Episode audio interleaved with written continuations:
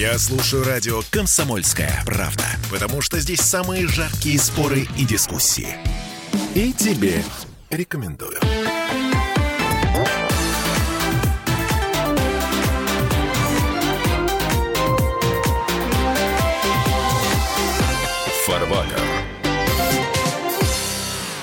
Отменить Россию не получилось и не получится.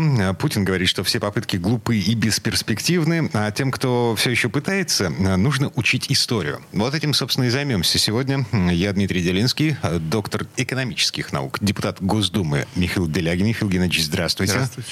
Доктор технических наук, автор книги «Нравственная экономия» Сергей Кобин. Сергей Викторович, добрый день. Добрый день. И у нас есть теория. Теория заговора. Сергей Кобин к сегодняшней программе подобрал кучу дат и цифр, которые иллюстрирует э, заговор против нашей страны, который э, начался еще, еще в незапамятные времена при царе Горохе. Ну, я хотел бы начать не с заговора, а хотел бы начать с самого понятия «отменить Россию и отменить русскую культуру». Давайте поймем, а что это такое. Давайте. Значит, ну, первое. Вот отменить предприятие, я могу себе представить, его можно обанкротить, его можно купить, его можно купить с целью того, чтобы обанкротить, можно провести реорганизацию, можно отобрать у него лицензию и так далее. А а как же быть в случае с государством? Это же целое государство, Россия, да? Значит, там какие-то другие в этом смысле должны действовать правила. И нам надо понять с учетом нравственной экономии, с учетом нравственного служения, что это такое. Я думаю, что это есть не что иное, как отменить промышленный строй и уклад России. В деле есть, конечно, нюансы, и справедливо можно сказать, а как можно отменить то, чего у нас нет. Потому что сегодня в России промышленного строя и уклада в полном смысле этого слова просто нет. Поэтому первое, о чем бы я хотел сказать, о том, что желание и стремление государств Запада, в первую очередь Англии, во вторую Америке, чтобы никто не путал, многие думают, в первой Америке нет, в первую очередь Англии, во вторую очередь Америки и других стран, заключается именно в том, чтобы Россия не смогла восстановить промышленный строй и уклад, который существовал в России недолго, но существовал начиная с 1891 года. Теперь, что касается культуры. Культура – это образование и добродетель. Оставляя пока немножко рядышком добродетель, потому что без добродетели, как известно, никак. Переходим к культуре, понимая под культурой образование. И образование в этом смысле мы говорим о промышленном образовании. А промышленное образование у нас, опять же, мы пытаемся сейчас найти, а какие вузы, например, в Москве или в Санкт-Петербурге у нас занимаются промышленным образованием. Оказывается, их нет. Для того, чтобы понять, что такое промышленное образование, нужно понять, что такое меновые ценности, что такое производительные силы и какую роль в производительных силах играет умственная производительность. То есть, в отличие от животного, брать в расчет интересы при разделении труда моральные и материальные другого. Теперь мы можем перейти к теории заговора, и можем и к датам, и я могу попросить в этом смысле Михаила Геннадьевича поучаствовать в датах, они тоже ему известны, не хуже. Давайте я сначала поучаствую в теории заговора. Значит, во-первых, это стандартная схема. Даже опубликовали какую-то ЦРУшную методичку, которая прямо объясняет, что, дорогие друзья, вражескую позицию нужно дискредитировать такими-то методами, такими-то словесными клише.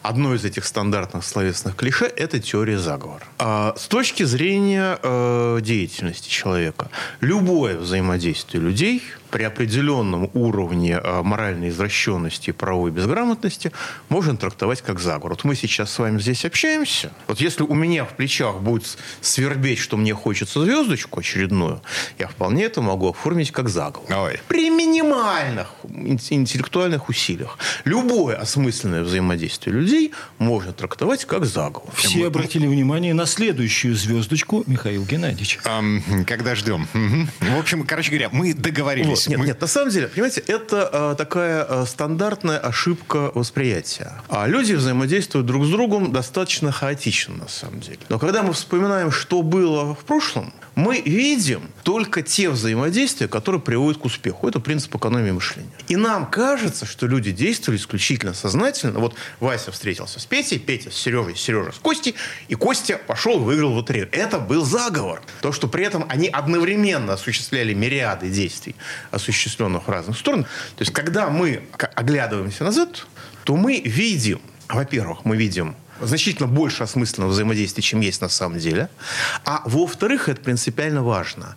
Как только человечество набрало определенный интеллектуальный, так сказать, вес, история процесс развития человечества, стал конкуренцией проектов, борьбой разных проектов, то есть борьбой разных схем осмысленного взаимодействия. Если вам не нравится слово «осмысленное взаимодействие», вы можете заменить его словом «заговор». Пожалуйста. Поэтому, упрощая рассказ Михаила Геннадьевича, э, начнем с того, что э, Россия тысячелетней историей обладает. Э, вообще мы необыкновенное государство. Мы претендуем на особую роль в мире духовную, это справедливо. Возникает только один вопрос, а что же это за роль? И к этому мы придем в итоге к финале нашей передачи. А теперь начнем с того, что вообще-то история началась очень интересная, необыкновенная в разделе заговора в 1651 году. Дата всем известна, и Дмитрий вам, и Михаил Геннадьевич Геннадьевичу.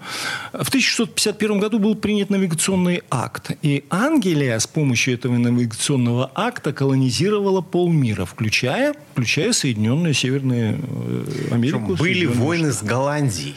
Со всеми. Навига... Со всеми. Навигационный акт – это закон, по которому перевозка грузов морем из английских портов в английские порты только английскими судами. Любой груз, который приходит в Англию или уходит из Англии, это только английские суды суда, извините, и экипажи на английских судах на 90% состоят из подданных Ее Величества. Кстати, оговорка очень правильная, только английские суды, потому что англичане да, до сих и пор только английские все, суды, и только английские, английские суда. компании. Так что очень причем, причем не хватало людей. Катастрофически не хватало людей для флота в Англии. Но они не поступались этим. Они устраивали облавы. Они обманывали людей. До сих пор есть привычка смотреть на донышко потому что специальный был принцип. А, людей угощали пивом вербовщики, он допивал пиво и видел на, на дне монетку, и все, он был завербован. Mm. Потому что у него не было денег на то, чтобы вернуть деньги за пиво, он получил деньги, все, это был аванс, он не мог уже соскочить. Но прошло немного времени, с 1651 года, и в 1755-1783 началась война за промышленную независимость Америки.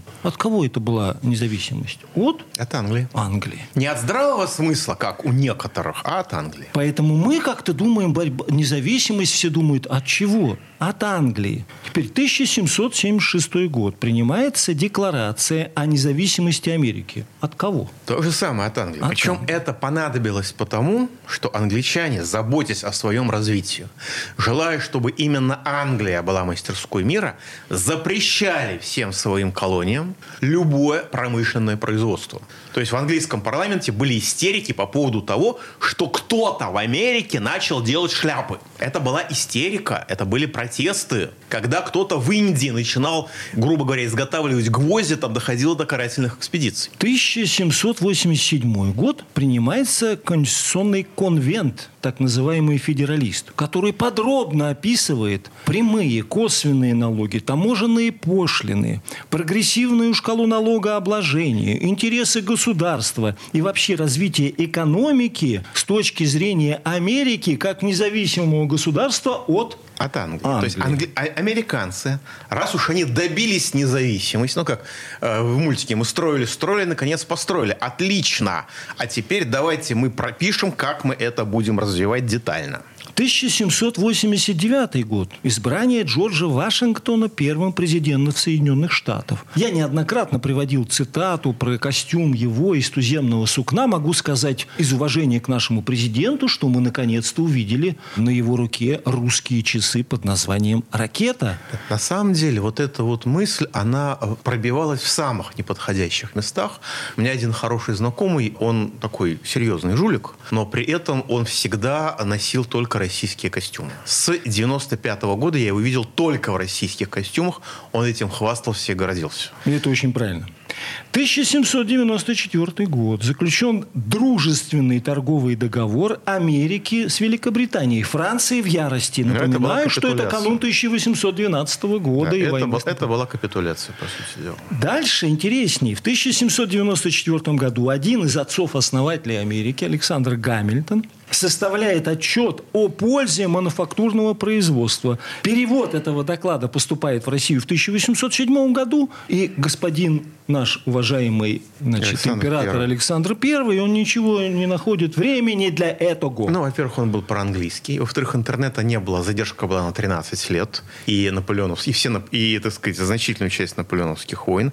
Но просто хочу обратить внимание. 1794 год. Англия, по сути дела, капитулирует перед... Э, Америка капитулирует перед Англией, а, заключая дружественный торговый договор. То есть, а, ставя крест на своей промышленности. В ответ на Временно, это... временно. Временно. В ответ на это Гамильтон пишет доклад, что, ребята, это временно, потому что, вообще говоря, так нельзя.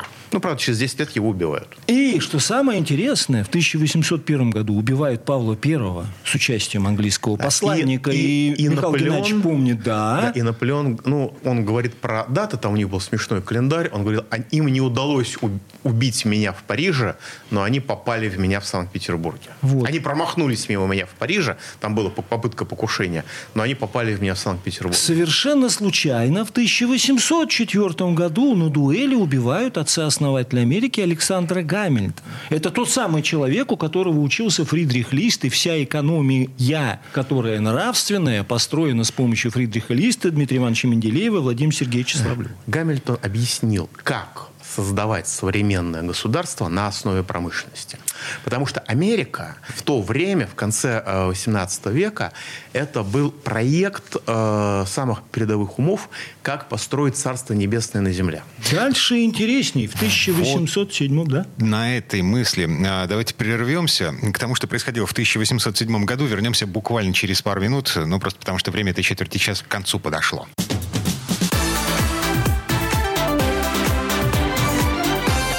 Фарватер. Я слушаю радио «Комсомольская правда», потому что здесь самая проверенная и оперативная информация. И тебе рекомендую.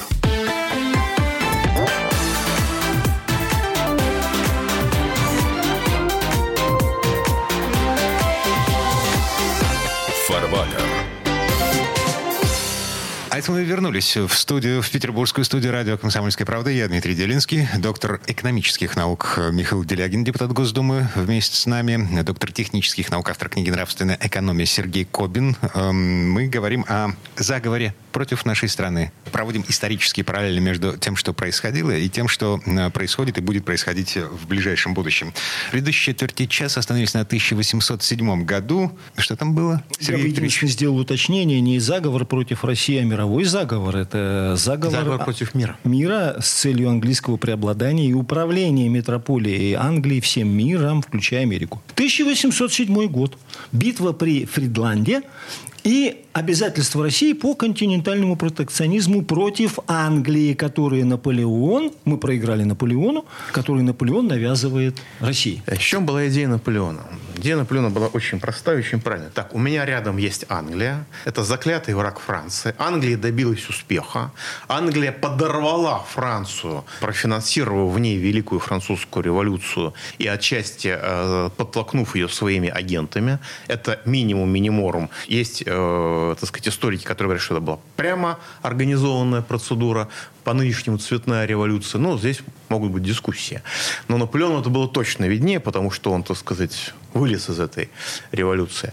И он сказал, отлично, значит, э, Франция будет Англией, мы разовьем у себя промышленность, и мы возьмем весь континент, и весь континент будет нашим рынком.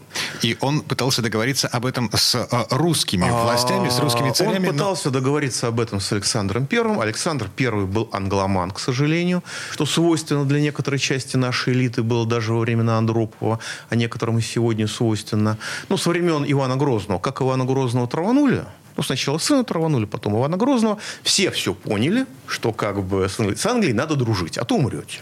Это очень понятно, очень доступно. Так сказать, передача мысли на расстояние, э, даже иногда без помощи жестов. И попытки Павла Первого э, договориться И с Па- Наполеоном. Павел Первый. Павел Первый договорился с Наполеоном. А потом была табакерка. Удар в голову. И его убили именно за то, что он договорился с Наполеоном.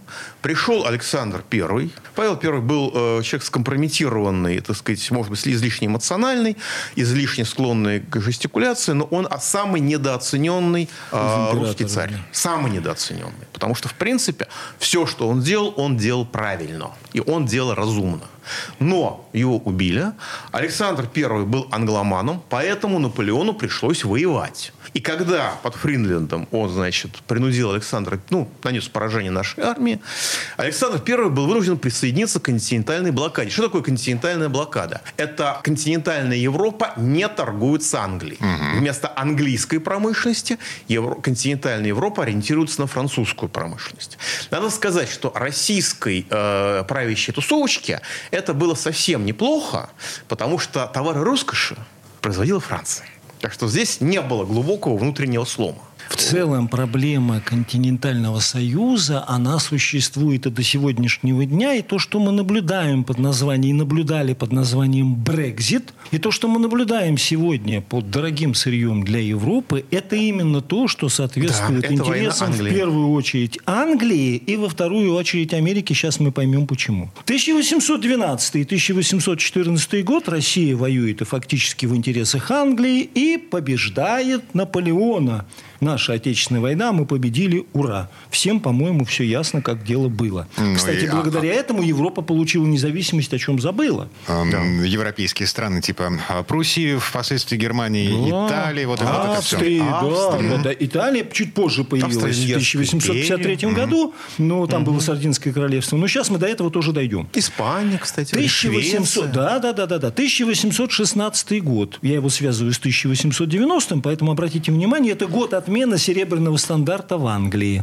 Это важно почему? Потому что будет понятно, почему начали спекулировать серебром в Америке, но уже в 1890 Англичане попробовали э, использовать одновременно золото и серебро и поняли, что это не работает. Это работает очень плохо. Это ведет к спекуляциям и к дезорганизации. Да, это плохо для Англии, но плохо хорошо, как они говорят, да. будет для Америки, в кавычках. Да. 1827 год. Правительство Америки пишет благодарность Фридриху Листу за его научный труд, который подробно подробно объясняет, чем меновые ценности отличаются от производительных сил и чем частная экономия отличается от национально-политической и космополитической глобальной. Это единственный случай в истории Соединенных Штатов Америки, когда известные своей, э, так сказать, склонностью к благодарности чужим людям американцы в письменном виде сказали кому-то спасибо. И ни до, ни после да. этого не было никогда. Да. Угу. И иностранцу, и не иностранцу. Кстати говоря, в 1970 и в 1980 году годах в Англии и Америке приказано уничтожить все труды Фридриха Листа. И Чтобы никто не знал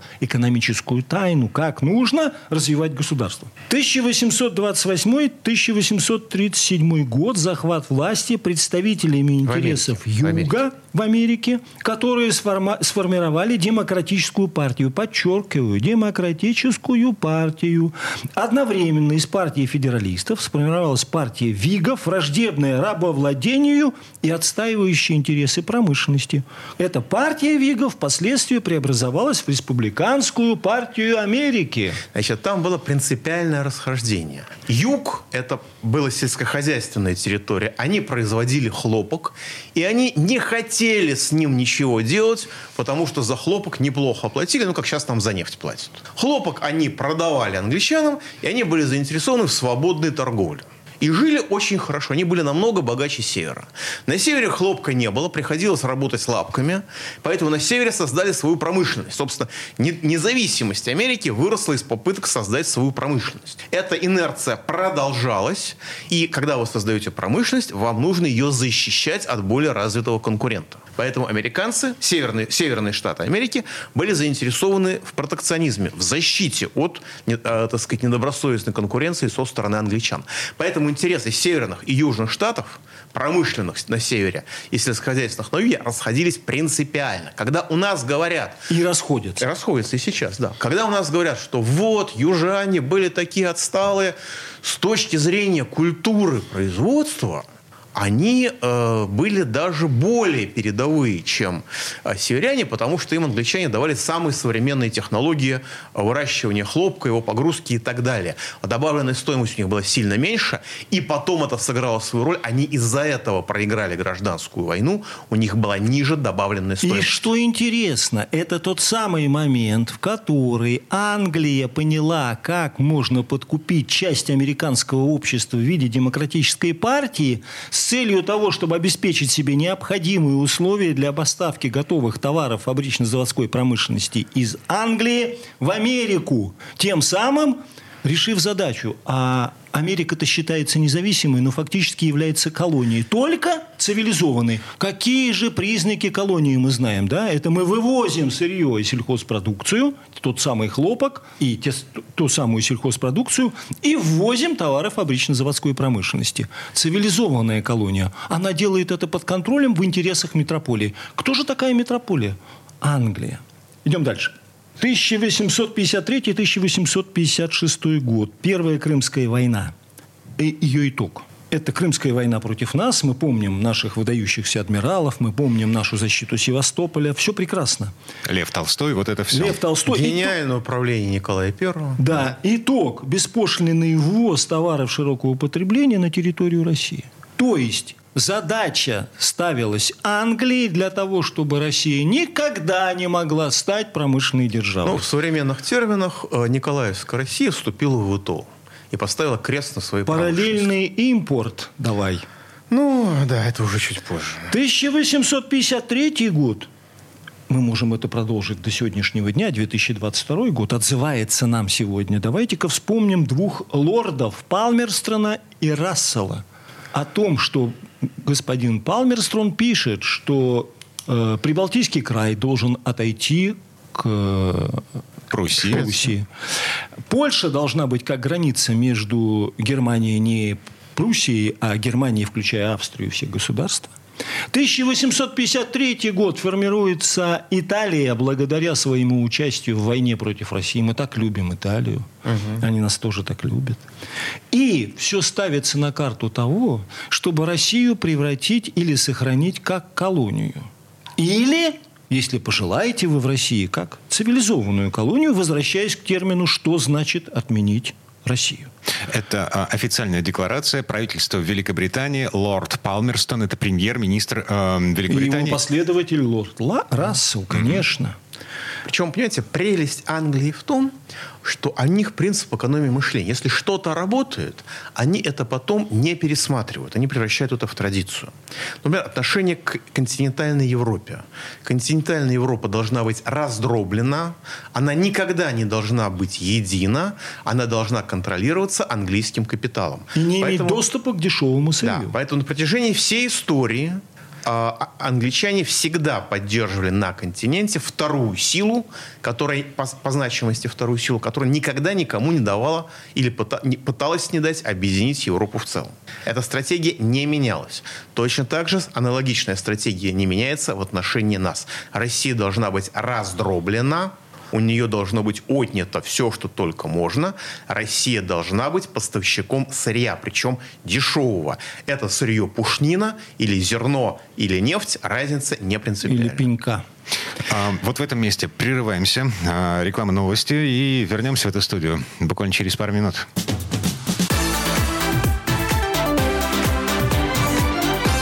Фарбатер. Я слушаю радио «Комсомольская правда», потому что здесь всегда разные точки зрения. И тебе рекомендую.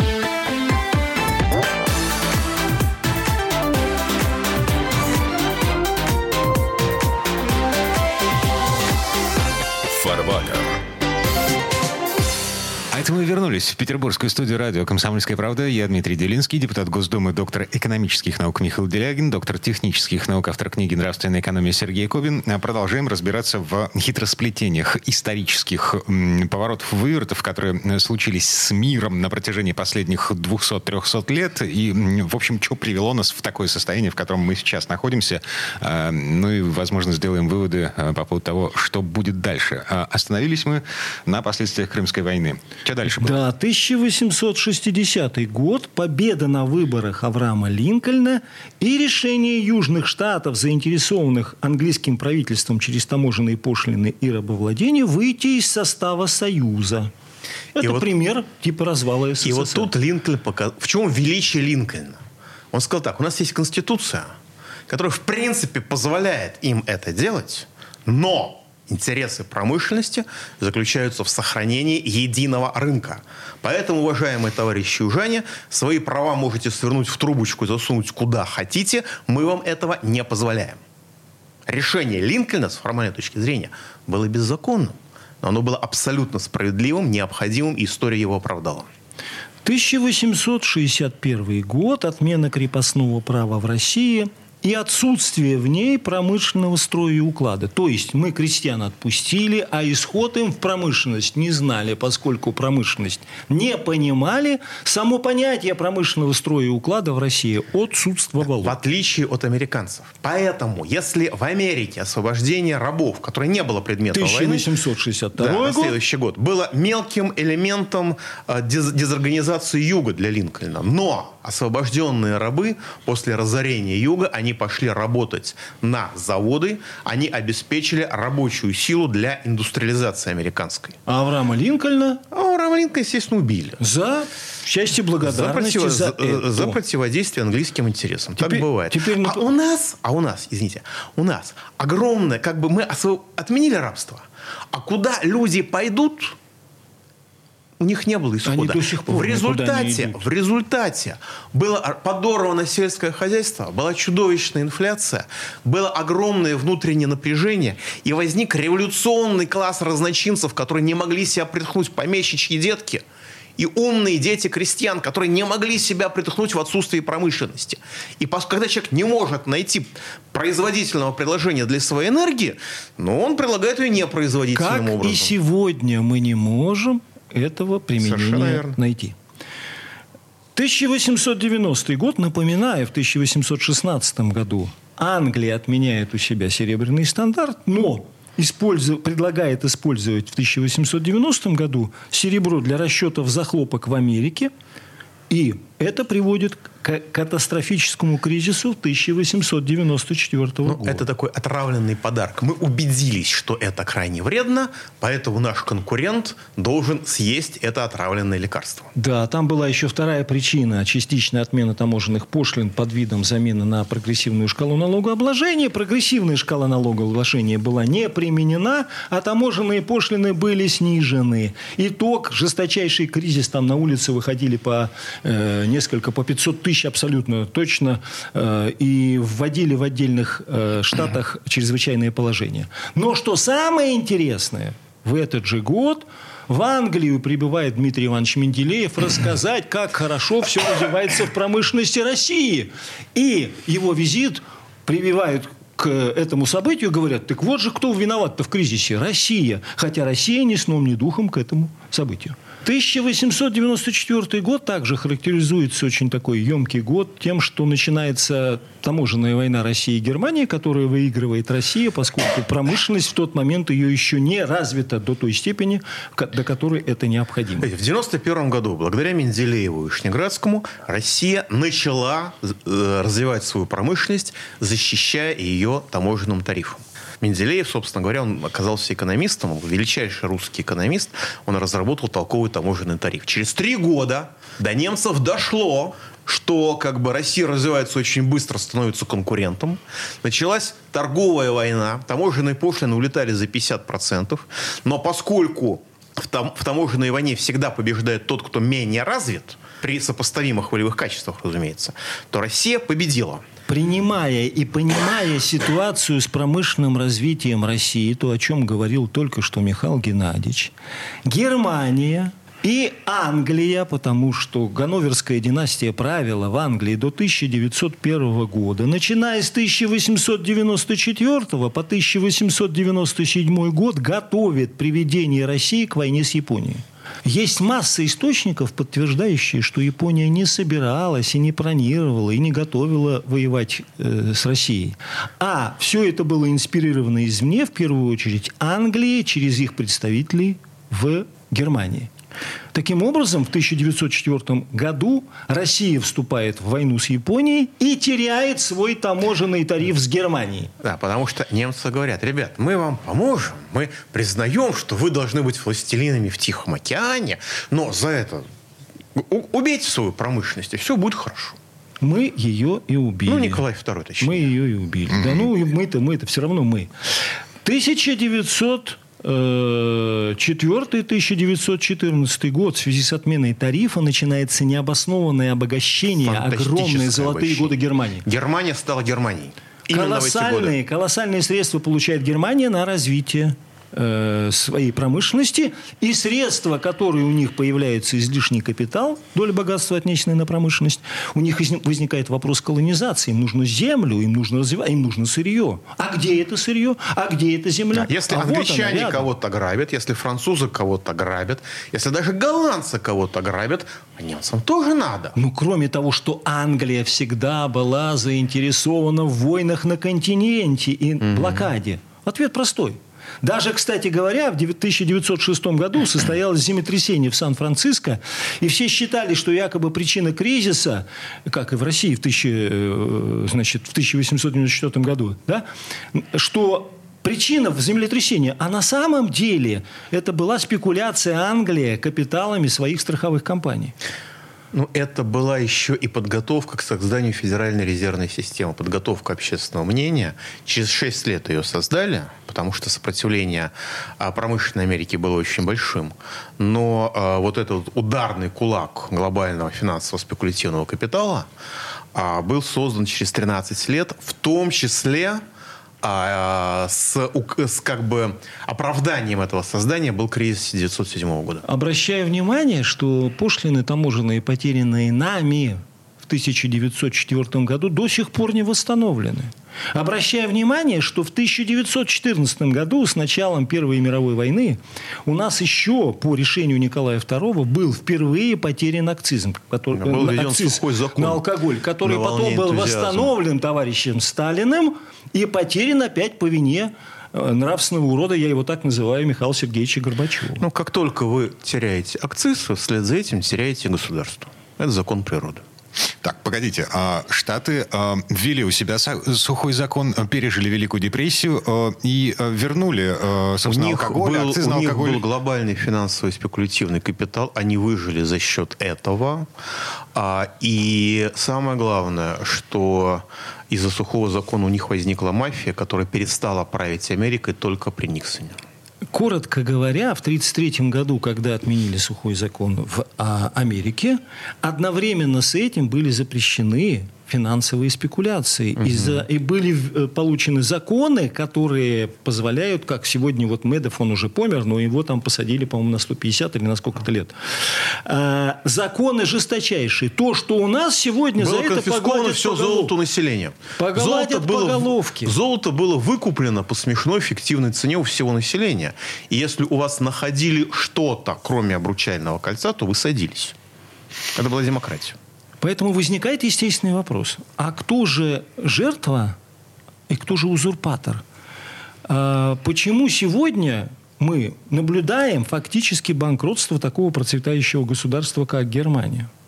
А почему вдруг вся Европа, э, Новая Зеландия, Австралия, Канада, все супротив России? В чем проблема?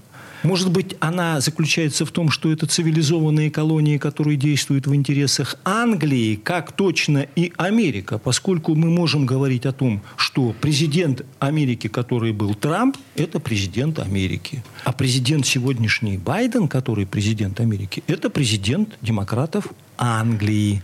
И действует в интересах Англии. Поэтому Украина – Поэтому Трамп, поэтому расследования все одни, которые сводятся в сторону того, что Америка промышленная держава. Управлять Америкой необходимо с помощью Демпартии так, как это выгодно Англии. Э, на самом деле история Демократической партии – это уникальный пример внешнего управления через формально-демократические институты. И, конечно, нами он еще далеко не изучен, потому что слишком много, кажется, параллелей с современной Россией, я боюсь. Ответ на теорию заговора очень простой сегодня. единственное спасение России, Украины, Белоруссии, всего постсоветского пространства, всех стран. Да и всего мира вообще. Да, говоря. и всего мира. Это установление в России промышленного строя и уклада. Очень правильное э, добавление сделал Михаил Геннадьевич. Это установление в России промышленного строя и уклада. В этом главная обязанность нашего президента. Нравственная обязанность. И если это нам удастся сделать, то тогда никто и никогда не сможет отменить ни Россию, ни русскую культуру. Михаил Делягин, депутат Госдумы, доктор экономических наук, Сергей Кобин, доктор технических наук, автор книги «Нравственная экономия». Коллеги, спасибо. Всем доброго. Спасибо вам. Счастливо. Хорошего дня.